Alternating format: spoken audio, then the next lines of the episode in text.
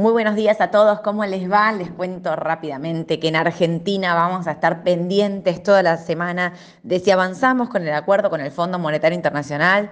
Recordemos que Argentina está negociando, eh, a, eh, a, ver, que se adelanten los pagos pactados hasta fin de año, que los manden todos juntos ahora en el mes de junio para engrosar reservas y llegar un poco más tranquilos a las elecciones, a las pasos, sobre todo después de la corrida cambiaria que hubo hace un par de semanas El dato de, me parece, de color es que empezó, o sea, se quitó la, avanzando con lo que había pedido el Fondo Monetario Internacional, eh, se avanzó en la quita de subsidios en lo que es la electricidad, va a haber eh, aumentos, eh, muchos dicen del 90%, bueno, hay como una división de según qué categoría, es real que las categorías de mayores ingresos, residenciales de mayores ingresos y que no mm, tengan subsidio, dicen que el aumento de tarifa va a ser aproximadamente del 90%.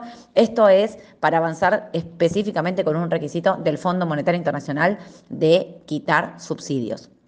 Por otro lado, Argentina avanza también con el tema de los pagos de importaciones en yuanes. Eh, este mes se van a habilitar unos 800 millones eh, y se espera que sea el mismo monto para los meses de eh, junio, julio y agosto. Todo esto siempre con la idea de perder pocas reservas del Banco Central, ya hay pocas, bueno, que no, no incrementar esa pérdida.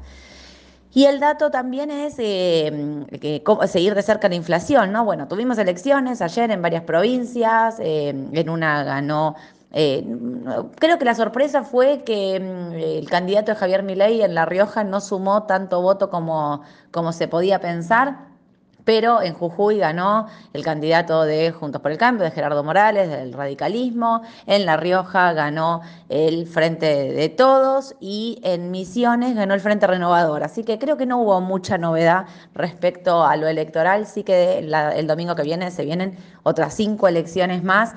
El eh, que se viene el dato de inflación en Argentina también el viernes. Y hablando de dato de inflación, hablando ya sí ahora de afuera, el miércoles llega el dato de inflación de Estados Unidos. Así que todos atentos para ver cómo refleja el mercado eh, esta, esta, nueva inflación de Estados Unidos, que se piensa que puede ser un poquito más alta de lo estimado, por eso el mercado vieron que está ahí como que no quiere.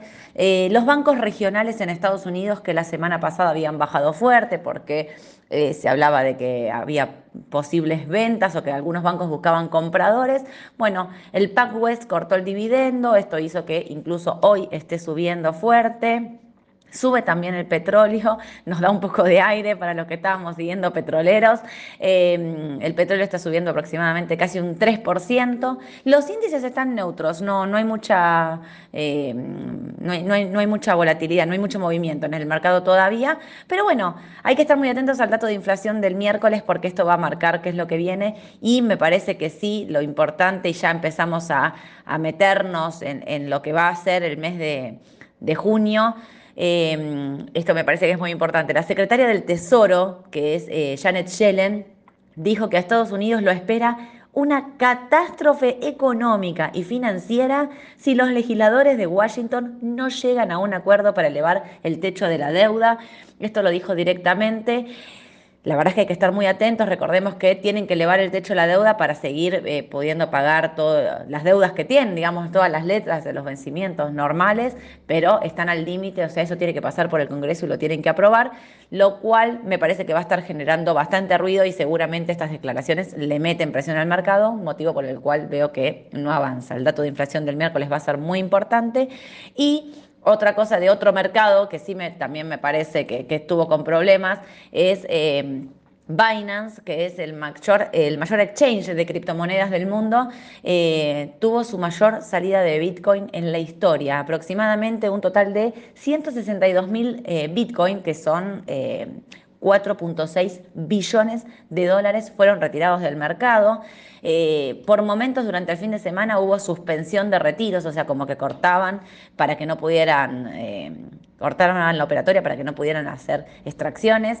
Bueno, obviamente es un mercado que impacta, están bajando las criptomonedas y creo que ahí, digamos, bueno, a veces eh, no es un mercado regulado, como digo siempre, pero eh, el hecho de que te prohíban eh, rescatar o vender tu, tu moneda o tu criptomoneda claramente no está regulado, pero bueno, es un problema. En fin, bueno, esto es lo que tenemos por hoy. Vamos a ver, viene el balance, viene el balance de Petrobras, hay que estar muy atentos. Ah, ah, también hay que ver si hay avances o noticias con respecto a que Argentina está presentando eh, apelación, va, en realidad están presentando la apelación por el tema del caso de IPF, a ver qué, qué noticias aparecen por ese lado, los mantenemos informados. Mañana 9.45 los espero con Edu, obviamente para hacer la mañana del mercado y contarles todas las noticias más importantes. Nos vemos mañana, un beso a todos, chau chau.